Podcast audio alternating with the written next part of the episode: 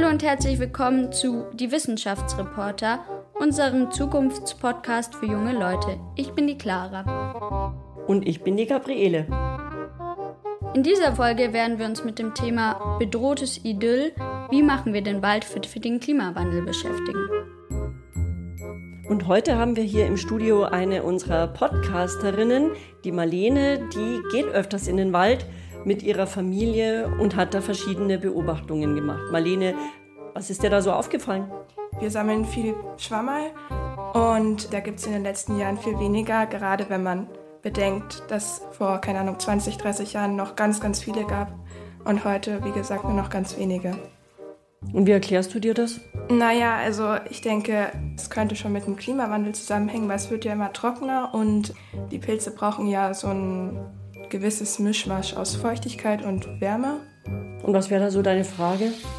Warum verschwinden Pilze und andere Arten einfach aus dem Wald? Genau, das ist die Frage. Woran liegt das? Könnte das die größere Trockenheit sein, weniger Niederschläge oder auch die höheren Temperaturen der letzten Jahre? Das werden wir versuchen in dieser Folge herauszufinden. Die Wissenschaftsreporter Redaktionskonferenz. Ich bin die Marlene. Ich bin die Caroline. Ich bin die Fiona. Und ich bin der Balthasar. Als erstes haben wir uns darüber unterhalten, wie es dem Wald denn so generell gerade geht. Also ich finde, der Wald ist ziemlich wichtig für uns und es gibt nur im Moment ziemlich schlechte Nachrichten, was den Wald betrifft. Eben die Regenwaldabholzung im Amazonas äh, oder vor allem Brasilien. Und es gibt leider, für, was ich jetzt so finde, in letzter Zeit nicht so unbedingt die guten Nachrichten, die einen aufatmen lassen. Und ich habe auch mal eine Zahl. 9,5 Milliarden Bäume gehen pro Jahr durch allein die Abholzung eben verloren. Ich habe auch gehört, dass in Nordsibirien und so wegen dem Klimawandel auch sehr viele Waldbrände gibt. Und es soll da so ein umstrittenes Waldbrandgesetz geben in Russland. Das besagt, dass der Waldbrand halt nicht gelöscht werden darf, solange er halt keine Industriegebiete oder Siedlungen bedroht dieses Gesetz finde ich jetzt deswegen auch nicht so gut. Da kam viel aus der Welt, Brasilien und Amazonien und Russland. Mich hat ja interessiert, was geht es eigentlich uns das an? Was geht es die Jugendlichen an? Ja, und da sind wir dann sehr emotional geworden, wie uns der Klimawandel beschäftigt. Und wenn die Bäume abgebrannt werden und dadurch sogar noch mehr CO2 und andere Treibhausgase entstehen, wird der Klimawandel stärker beschleunigt und das geht uns sehr wohl was an. Noch ist es so, dass in Deutschland äh, mehr Wald entsteht, als vernichtet wird, aber das wird auch nicht ewig so bleiben. Genau, also ich finde, da sind wir schon an einem ganz interessanten Punkt angekommen.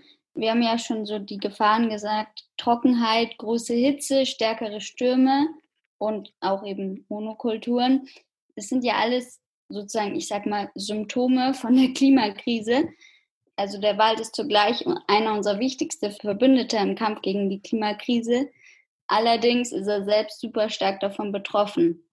Das finde ich interessant, was du sagst, Clara. Letztendlich hilft uns der Wald ja vielleicht sogar, die Klimakrise zu bewältigen. Klimawandel ist schon seit Jahren ein großes Thema und ich habe den Klimawandel noch nie so auf den Wald bezogen in den Nachrichten auch wirklich gehört. Es ging immer nur um die Regenwaldabholzung, aber nie darum, was der Wald wirklich für uns Menschen bedeutet.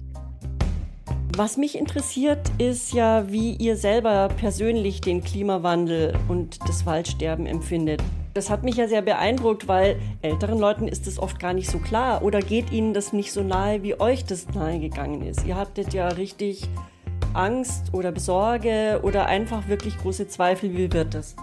Ja, auch durch die sozialen Medien. Man bekommt einfach mehr die ganzen Umweltkatastrophen mit. Es wird schnell, geht es um die Welt.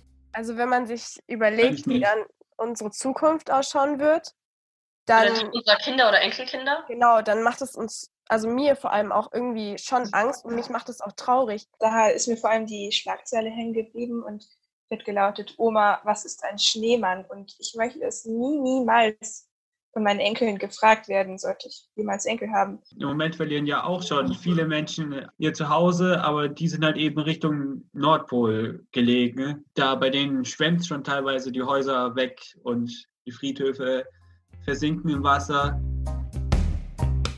Was glaubt ihr denn jetzt ganz konkret, können wir tun oder müsste man tun, damit der Wald fit für den Klimawandel ist? Das war die Frage, die du auf der Redaktionskonferenz gestellt hast.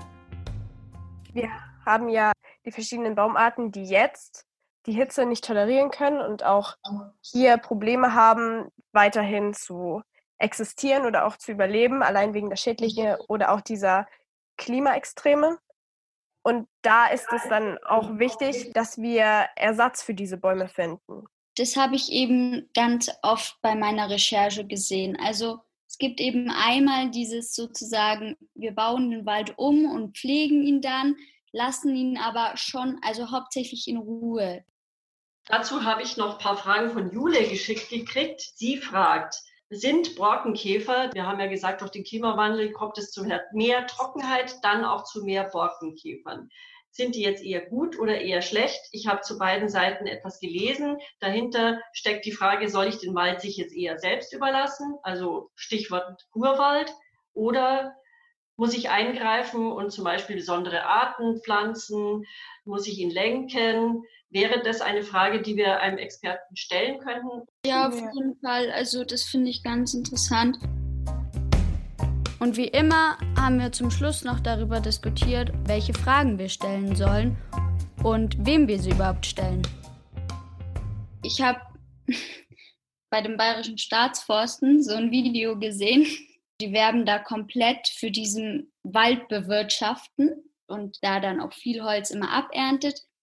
Plus, wem stellen wir die Frage? Dem Förster oder dem Naturschützer? Oder beiden? Beiden. Ja, eben beiden. Marlene, du wolltest den Förster interviewen, oder? Ja, ich bin dabei, es mir aufzuschreiben. Und die andere Sicht? Ja, oder von einem Naturschutzgebiet, vielleicht eher. Vielleicht, also ich habe da gehört, dass das Konzept Urwald im Bayerischen Wald angewendet wird. Vielleicht haben die eine Pressestelle oder sowas. Balthasar, vielleicht könntest du dich um den Nationalpark Bayerischer Wald kümmern und dort bei der Pressestelle nachfragen, ob sie das Prinzip Urwald anwenden. Kann ich machen. Was mich interessieren würde, ist, welche Schritte denn bereits getätigt werden, um den Wald auch wirklich zu retten oder vor dem Klimawandel zu schützen. Da können wir auch den Forster schon fragen, wie sich der Umgang mit dem Wald in den Jahren verändert hat. Vielleicht auch, was die Politik machen muss. Was können wir machen? Man könnte auch fragen, ob es jetzt hilft, wenn wir in den Baumarkt gehen, uns einen Baum kaufen und den einfach irgendwie an der Isar einpflanzen. Ich finde die super. Ja, also die Frage von Caroline, ja. die finde ich total gut. Was hilft es, wenn wir uns einen Baum kaufen und den in unserem Garten auspflanzen? Hilft es schon was? Dann haben wir noch als sozusagen so ein bisschen finale Frage, Wald in Ruhe lassen oder eingreifen?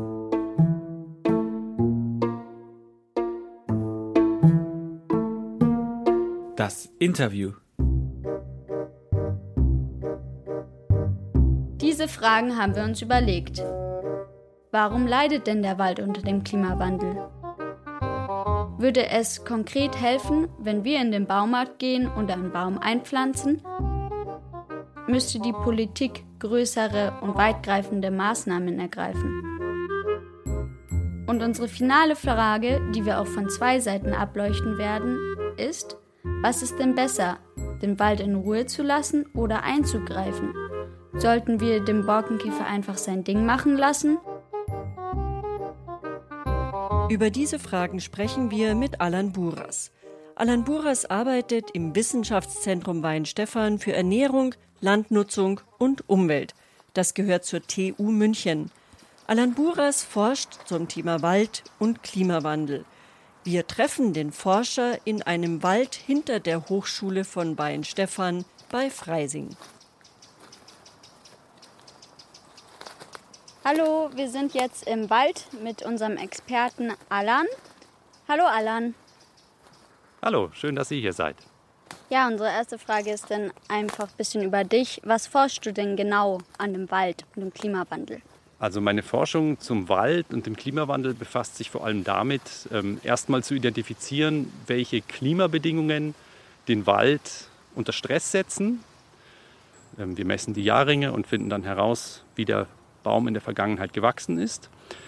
Dann erfasse ich zudem mit Satelliten den aktuellen Zustand des Waldes im sogenannten Waldzustandsmonitor Und ich gucke auch ein bisschen in die Zukunft, schaue also, welches Klima erwartet uns und welche Baumarten kommen mit dem zu erwartenden Klima eigentlich gut klar. Was ist denn Jahrringforschung eigentlich genau? Die Jahrringforschung, im Fachkreisen auch Dendrochronologie genannt, befasst sich eben mit den Jahrringen von Bäumen. Die werden dann mit Hilfe solch eines Zuwachsbohrers gewonnen. Ich kann das mal ganz kurz vorführen. Also man hat hier so einen Löffel und dann auch den tatsächlichen Bohrstab. Und dieses Gewinde des Bohrers muss man in den Baum hineintreiben und kann dann auf diesem Löffel eben so einen Jahrring herausholen. Du hast uns hier ja jetzt so zwei Proben mitgebracht. Was kann man denn da jetzt genau sehen? Also wir haben hier ähm, Bohrkerne von zwei verschiedenen Baumarten. Einmal von der Fichte, die ist ein bisschen heller im Holz, und von der Kiefer, die etwas dunkler im Holz ist. Und man sieht hier sehr deutlich, wie die Breiten der Jahrringe von Jahr zu Jahr schwanken. Hier haben wir zum Beispiel das Jahr 1976 als sehr schmal ausgeprägten Jahrring. Das war eine starke Dürre in ganz Europa. Und das zeigt uns schon, dass die Bäume eben unter Trockenheit weniger wachsen. Und dieses weniger wachsen geht eben darauf zurück, dass sie auf die Trockenheit reagieren und ihre Photosynthese drosseln. Uns wurde eine Frage von der Marlene mitgegeben die hat gleich so aus eigener Erfahrung oder Anschauung die Beobachtung gemacht, es gibt im Wald viel weniger Pilze als noch vor zwei Generationen. Mhm. Hat das was mit dem Klimawandel zu tun? Ich würde mutmaßen, aufgrund der Zunahme an Trockenheitsereignissen, also wir verzeichnen in den letzten zwei Jahrzehnten eine Häufung von extrem trockenen Sommern, dass dadurch eben auch der Waldboden stark austrocknet, aber inwieweit die Pilze da also jetzt auch wirklich in Bedrängnis kommen und eventuell da sogar von sterben, das ist mir nicht bekannt, weil ich eben kein Mykologe bin. Welche klimatischen Veränderungen gibt es denn jetzt schon durch den Klimawandel im Wald und warum leidet der Wald? Wir haben eben eine Zunahme von diesen extremen Dürren. Die Wissenschaftler sprechen da im Englischen auch von hotter droughts, also heißeren Dürren. Dürren hatten wir ja auch schon in der Vergangenheit, aber durch den menschengemachten Klimawandel steigen ja die Temperaturen. Und durch gestiegene Temperaturen steigt dann auch die potenzielle Evapotranspiration. Das heißt, es wird mehr Wasser von den Bäumen verdunstet und das Wasser, was dann im Boden ist, geht auch viel schneller raus. Und warum ist das schlecht für den Wald? Warum leidet der darunter? Wenn irgendwann quasi nicht mehr genug Wasser im Boden vorhanden ist, dann muss der Baum reagieren. Manche Bäume reagieren schon früh, die hören dann auf mit Photosynthese, schließen ihre Spaltöffnungen und harren dann aus, bis irgendwann wieder genug Wasser verfügbar ist, aber hungern auch in dieser Zeit. So wie die Esche da hinter uns. Also die Eschen haben momentan dieses Eschentriebsterben. Das ist jetzt eher durch ein Pathogen ausgelöst, also durch einen Pilz, der die Wasserleitbahnen der Esche verstopft und dadurch vertrocknet die Esche, obwohl sie eigentlich genug Wasser im Boden zur Verfügung stehen hätte. Und es gibt auch die Ansicht, dass dieser Pilz sich durch den Klimawandel stärker verbreitet. Kannst du die mal beschreiben, Alan? Was ist da so kritisch an dieser Esche? Also wenn man jetzt beispielsweise die Krone anschaut, erkennt man eigentlich dieses Triebsterben sofort. Also das ist jetzt schon ein fortgeschrittenes Stadium. Es gibt viele Äste, die gar nicht mehr belaubt sind. Und bei einem gesunden Baum ist das eigentlich nicht der Fall. Der nutzt eigentlich alle Äste, die er hat und belaubt die, um möglichst viel Photosynthese betreiben zu können. Also das klingt ja alles eher sehr negativ. Unsere Mitpodcasterin Caroline hat sich den Waldzustandsbericht vom Thünen-Institut angeschaut und hat da festgestellt, dass es dem Wald eigentlich sehr schlecht geht.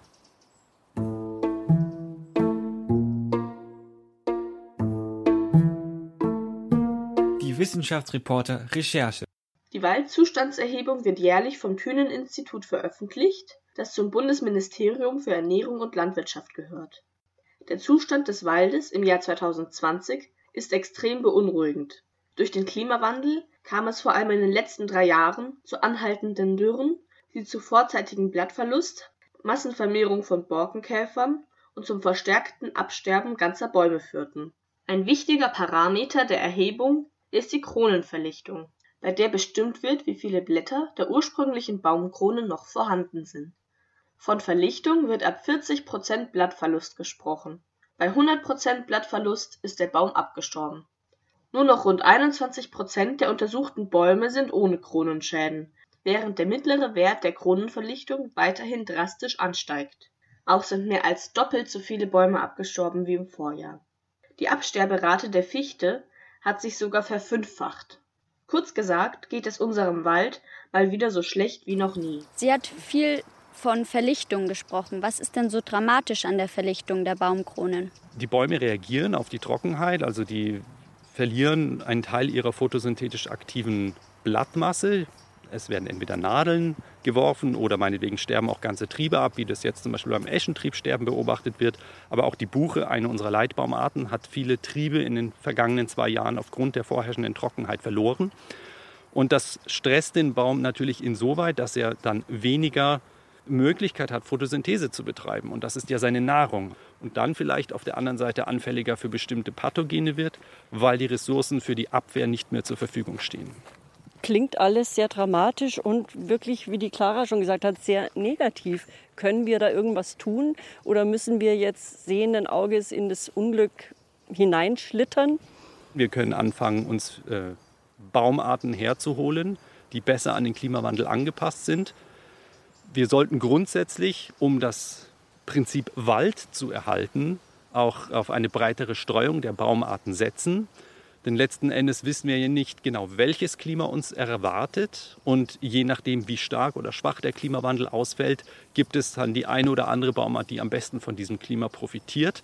Wenn wir jetzt also in Mischwälder investieren, dann haben wir ein gestreutes Risiko, ein sogenanntes Baumartenportfolio. Und mit dem sind wir wahrscheinlich am besten für den Klimawandel gewappnet. Würde es dem Klima helfen, wenn man im Baumarkt einen Baum kauft und den dann an der Isar einpflanzen würde? Gute Frage. Ich meine, Bäume speichern ja CO2. Ob ich den jetzt genau an die Isar setzen würde, weiß ich nicht, denn wir hatten ja gerade dieses kleine Hochwasser hier.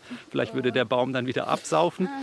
Bäume pflanzen ist schon eine vernünftige Maßnahme, um gegen den Klimawandel zu kämpfen. Ich war früher an der Universität Greifswald. Da gibt es das Projekt CO2-neutrale Uni und da werden auch viele Bäume gepflanzt. Aber die wirksamste Maßnahme ist natürlich einfach unser Verhalten zu ändern und weniger CO2 auszustoßen. Die Fiona hat bei der ETH Zürich angerufen und hat dort eine Studie gefunden, die besagt, dass wenn man ein Viertel mehr Bäume pflanzt, dass dann der Klimawandel erheblich eingeschränkt ist. Ich habe mich mit der Studie der ETH Zürich zum Thema Aufforstung als wirksamste Klimawandellösung befasst. Da Bäume Kohlenstoff speichern können, beschäftigt sich die Studie damit, inwieweit man den Waldanteil der Erde vergrößern könnte, um somit zusätzlichen Kohlenstoff aus der Atmosphäre speichern zu können, damit die CO2-Konzentration auf der Erde verringert wird. Mit Hilfe einer Simulation, also einem Modell der Welt, haben die Forscher untersucht, wie viel Wald theoretisch auf der Erde existieren könnte. Vom Menschen bewirtschaftete und bewohnte Gebiete wurden von dieser möglichen Waldfläche abgezogen. Mit diesen Werten wurde eine lernfähige Computersoftware gefüttert. Das Programm konnte dann auch für andere Gebiete vorhersagen, welche Waldbedeckung dort theoretisch möglich sei. Man kam auf das Ergebnis, dass 900 Millionen Hektar oder gut 25 Prozent mehr Wald als heute auf unserem Planeten unter jetzigen Klimabedingungen existieren könnten und somit 205 Gigatonnen Kohlenstoff speichern könnten. Der Mechanismus ist klar, man pflanzt Bäume und die Bäume nehmen CO2 auf. Allerdings gibt es etliche Fehler in dieser Studie. Also wenn man sich zum Beispiel die Karte anschaut, die sie dort erzeugt haben, dann wurde auch zum Beispiel der Münchner Flughafen bei ihnen bepflanzt in ihren Modellsimulationen oder auch ähm, die Hauptstadt von Kenia, Kinshasa. Das ist sehr unwahrscheinlich, dass das passiert. Und zudem hat ein Kollege von mir auch einen Kommentar auf diese Studie veröffentlicht. Er hat versucht, die Rechnungen nachzuvollziehen. Er hat auch mit den Autoren kommuniziert. Es gab keine Rückantwort. Aber im Prinzip in den Rechnungen gibt es auch Dinge, die nicht nachvollziehbar sind. Bäume pflanzen schön und gut, aber am liebsten, wir verändern unser Verhalten und stoßen weniger CO2 aus. Was könnte denn die Politik dazu beitragen, dass der Wald geschützt wird? Sollen sie so konkrete Maßnahmen ergreifen, wie zum Beispiel unsere öffentlichen Wälder umbauen hin zu widerstandsfähigen Mischwäldern? Gerade die bewirtschafteten Wälder und Forsten müssen sich wohl zwangsläufig mit dem Klimawandel abfinden und sich auch daran anpassen. Also das wäre eine wirksame Strategie, dass man sagt, wir gehen jetzt auf ein Baumartenspektrum, was dem Klimawandel eher widersteht. Die Politik hat ja jetzt auch relativ viel Geld in die Hand genommen, also das BMEL, meine ich, zahlt eine halbe Milliarde Euro. Was ist denn das BMEL? Ah, Entschuldigung, ja, das Bundesministerium für Ernährung und Landwirtschaft Ähm, da gab es diesen Waldkrisengipfel im September 2019. Da hat Frau Klöckner entschieden, dass eben eine halbe Milliarde Euro seitens des Bundes kommt und dann wird nochmal auf 800 Millionen Euro aufgestockt seitens der Länder. Und dadurch wird eben die Forstwirtschaft, die jetzt eben unter den Folgen dieser trockenen Sommer zu kämpfen hat, gestärkt und eben auch in Richtung Waldumbau gestärkt, damit dieser Waldumbau stattfinden kann.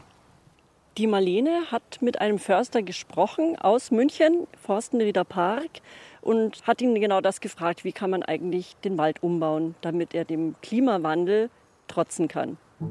Ich bin hier mit Emil Hudler, einem Förster der Bayerischen Staatsforsten im Forstenrieder Park. Wir sagen, dass wir in Zukunft einen reich strukturierten Mischwald wollen mit verschiedensten Baumarten. Und als Mindestvorgabe haben wir uns da intern gesetzt, dass wir mindestens vier Baumarten auf der Fläche haben wollen als Mischwald was für Baumarten wären denn in der Zukunft besonders geeignet? Also wir Förster wissen heute schon, dass beispielsweise jetzt als heimische Baumarten ganz besonders gut die Eiche geeignet ist. Die Eiche, die zeichnet sich einfach dadurch aus, dass sie eine sehr, sehr tiefgehende Wurzel hat und eine sehr, sehr breitgehende Wurzel. Also die ist ganz stabil gegenüber Stürmen und sie ist auch sehr, sehr gut angepasst gegenüber längeren Trockenperioden. Die zweite ganz wichtige Baumart, die allerdings jetzt auch schon ein bisschen unter diesen Trockenperioden des Klimawandels leidet, ist die Buche. Und an was wir aber auch denken müssen und als heimische Nadelbaumart, das ist die Tanne. Denken Sie, man sollte den Wald sich selbst überlassen? Da muss ich ein klares Nein aussprechen. Es ist auch so, dass wir ja einen hohen Holzbedarf haben in Deutschland und allein dafür importieren wir bereits Holz aus anderen Ländern. Darum denke ich als, als Förster, dass es der falsche Weg wäre, bei uns zu sagen, wo wir ein Schützen und Nützen auf der gleichen Fläche realisieren können, zu sagen, wir nutzen den Wald nicht mehr. Ähm, es ist auch noch ein, ein ganz entscheidender Vorteil, dass genau durch diese Fixierung im Dachstuhl, im Tisch und so weiter dieser Kohlenstoff dauerhaft gespeichert wird. Also der Wald als Kohlenstoffsenke. Jetzt hat der Förster ja zum Beispiel genannt, man braucht neue Baumarten, beispielsweise auch die Douglasie. Kann man sich das dann vorstellen, hier in Deutschland wachsen hier plötzlich lauter Douglasienwälder? Ich glaube nicht, dass wir hier die Douglasie flächendeckend vorfinden werden. Die Douglasie ist ja eine in Nordamerika heimische Baumart, die im Moment hier noch wenige bis gar keine Pathogene kennt, weil eben das Ökosystem diese Baumart nicht kennt. Was sind Pathogene? Ja, Pilze oder Borkenkäfer zum Beispiel. Und ähm, die Douglasie ist sehr schnell wachsend und sie wäre ein sehr guter Ersatz für, unseren, für unsere Brotbaumart, die Fichte. Aber ich würde mich nicht dem Risiko aussetzen, jetzt alles auf die Douglasie zu setzen, denn es kann gut sein, dass sich unser Ökosystem in den nächsten Jahrzehnten an diese Baumart gewöhnt und plötzlich springen dann die Borkenkäfer auch auf die Douglasie an und wenn wir dann auf das falsche Pferd gesetzt haben, dann haben wir die nächste ökologische Katastrophe. Das möchten wir auf jeden Fall vermeiden. Ich habe beim Bayerischen Wald angerufen und habe mit einem Führer dort gesprochen. Der hat mir gesagt, dass es am besten ist, wenn man Natur Natur sein lässt. Mein Name ist Thomas Michler. Das Motto vom Nationalpark das lautet ja Natur, Natur sein lassen. Das ist in den 1980er Jahren ist es entstanden. In einem Nationalpark hat es Stürme gegeben, wo so große Waldflächen vom Sturm umgepustet wurden. Und ähm, damals hat man diskutiert, was macht man jetzt in so einem Naturschutzgebiet. Und man ist dazu der Überzeugung gekommen, dass man in diese Ereignisse nicht eingreifen will. Also hat quasi die Windstürme und die Borkenkäfer geholfen, den Wald zu renaturieren. Also einmal war die Sorge ja gewesen, wenn man da jetzt nicht eingreift, dann wächst dort kein Wald mehr. Der Wald ist quasi tot. Wir können sehr eindrucksvoll heute im Nationalpark sehen, dass es nicht der Fall ist. Die Wälder sind eigentlich wieder ganz vielfältig auch entwickelt. Und zu dieser Vielfalt ähm, gehören halt auch Arten, Lebewesen, die normalerweise vom Aussterben bedroht sind, weil sie zum Beispiel Totholz benötigen als Lebensraum. Und ist heutzutage der Borkenkäfer jetzt noch ein Problem oder hilft er quasi den Wald frei zu machen, dass mehr Licht reinkommen kann?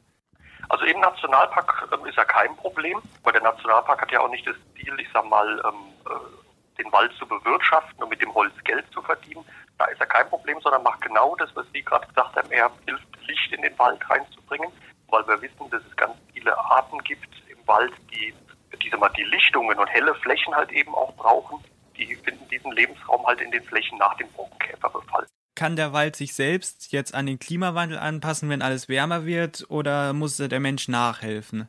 Da gibt es auch interessante Studien dazu, dass man gesehen hat, speziell nach solchen Störungen, zum Beispiel Windwürfe, Borkenkäferbefall, Dürreereignisse, wenn der Mensch nicht hilft, dass von Natur aus eigentlich Wälder dann heranwachsen, die an den Klimawandel besser angepasst sind. Werden das Prinzip Urwald, Natur, Natur sein lassen, die Lösung, um den Klimawandel zu stoppen? Ob wir damit den Klimawandel stoppen, weiß ich nicht. Ich bin auf jeden Fall überzeugt, dass wir diese naturbelassenen Referenzflächen brauchen. Denn da macht die Natur ja das, was sie schon immer gemacht hat. Sie passt sich selbst an. Und zwar ohne menschliches Zutun. Das heißt, wir können von diesen Referenzflächen eine Menge lernen. Referenzflächen sind? Ja, zum Beispiel der Bayerische Waldnationalpark mit seinen Fichten, die damals beim Waldsterben 1.0, man spricht ja jetzt vom Waldsterben 2.0, aber damals beim Waldsterben in den 80er Jahren aufgrund der Schwefeldioxidemissionen sehr stark gelitten haben, dann anfällig waren für den Borkenkäfer. Es kam zu einem großflächigen Absterben das stand damals sehr in der Kritik in der Forstwirtschaft. Aber wenn man jetzt in den bayerischen Wald geht, dann sieht man, dass da ein neuer Wald wächst. Und da steht auch die Fichte dabei. Und wie schaut es dann mit dem Borkenkäfer aus? Auch das war ja im bayerischen Wald ein Riesenthema. Julia wollte ja wissen, sollen wir die Borkenkäfer bekämpfen oder nicht? Wenn man jetzt ein ökonomisches Interesse an dem Wald hat, ist man gut beraten, die befallenen Bäume zu entfernen, denn sonst wird dieser Bestand in den nächsten Jahren sicherlich vom Borkenkäfer dahingerafft in einem naturbelassenen Ökosystem wie einem Nationalpark, finde ich, gehört der Borkenkäfer eben auch hin. Dann kommt es zu Störungen und diese Störungen sind ja ökologisch auch von besonderem Interesse. Denn plötzlich entsteht eine Lichtung, dann können wieder andere Pflanzen dort wachsen. Das ist gut für Insekten, die vielleicht jahrelang eben ihre Wirtspflanzen nicht vorgefunden haben. Also in einem naturbelassenen Ökosystem brauchen wir den Borkenkäfer. In einem Wirtschaftswald sollte man zusehen, dass man ihn möglichst bekämpft. So, und jetzt noch unsere abschließende Frage. Wie machen wir unseren Wald fit für die Zukunft? Sollten wir ihn eher in Ruhe lassen, so wie es wir vom Nationalpark gehört haben, oder sollten wir, wie der Förster aus dem Forstenrieder Park erklärt hat, eingreifen? Oberste Priorität sollte haben, den Wald an sich zu erhalten. Natürlich gibt es auch ökonomische Interessen und diese ökonomischen Interessen haben auch ihre Rechtfertigung. Ich glaube aber, dass die Forstwirtschaft doch das Prinzip Wald neu denken muss, also weg von Monokulturen hin zu Mischwäldern. Wir müssen da auch sicherlich Experimente wagen und Baumarten ausprobieren, die es hier so noch nicht gibt. Aber ganz wichtig dabei ist auch, dass wir diese naturbelassenen Referenzflächen haben und diese idealerweise auch ausweiten. Das heißt, einen Teil des Waldes aus der Nutzung nehmen denn sollte sich herausstellen, dass die Maßnahmen, die wir treffen, um den Wald für die Zukunft fit zu machen, durch unsere Eingriffe, dass es die falschen waren und wir haben das auf großer Fläche angewendet, dann haben wir ein Problem. Denn wenn der Wald erstmal weg ist, ist es sehr schwer, ihn wiederzuholen unter dem zu erwartenden Klima. Wir treffen uns nochmal zur digitalen Redaktionskonferenz.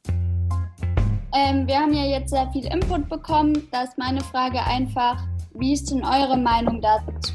Sollten wir den Wald in Ruhe lassen oder eingreifen? Also ich denke, dass wir ihn nicht ganz in Ruhe lassen sollten, aber auch nicht ganz eingreifen sollen. Wir haben ja von den Experten auch gehört, dass wir, wenn wir eingreifen, dann, dass wir nicht ins ganze Waldgebiet eingreifen sollten, da wir, wenn wir dadurch nur Schaden anrichten, kein Waldgebiet mehr erhalten können. Deshalb bin ich der Meinung, dass der beste Weg, um dem Wald zu helfen, die Verringerung des CO2-Ausstoßes ist. Ihr hattet euch wirklich sehr, sehr besorgt geäußert. Wie ist es nach dieser Waldsendung für euch? Der Wald hat eine Chance zu überleben und wir haben eine Chance, mit ihm zu leben. Aber wenn wir jetzt, glaube ich, so weitermachen wie bisher, dann vergeigen wir unsere Chance, würde ich jetzt mal sagen. Also ich bin auch der Meinung, dass es äh, am sinnvollsten ist, wenn wir aufhören, so viel zu konsumieren und dafür umweltbewusster leben. Also es hilft mehr, wie wenn wir jetzt selber einfach einen Baum pflanzen ähm, finde das relativ schwierig, immer noch diesen Kampf zwischen Nationalpark und bewirtschafteter Wald.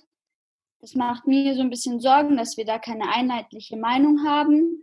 Aber andererseits ist vielleicht auch einfach die beste Meinung, dass wir eben zwei verschiedene Sachen haben. Wir einmal bewirtschaften und einmal schützen. Wobei ich finde, wir sollten durchaus noch mehr in Bayern schützen zum Beispiel noch einen dritten Nationalpark einführen. Das waren die Wissenschaftsreporter, der Zukunftspodcast für Jugendliche. Gebt uns gerne Rückmeldung, was euch gefällt und was wir besser machen können. Wir haben uns sehr gefreut über euer Feedback zur letzten Folge. In der ging es um die Ökobilanz der Hafermilch. Einige von euch trinken jetzt selber Hafermilch. Und andere fanden, dass die Milchwirtschaft bei uns zu schlecht wegkam. Biokühe erhalten doch die Kulturlandschaft, haben sie uns geschrieben. Beim nächsten Mal geht es um das Thema Dr. Robot operiert. Augmented Reality in der Medizin. Empfehlt uns weiter und schön, wenn ihr wieder dabei seid.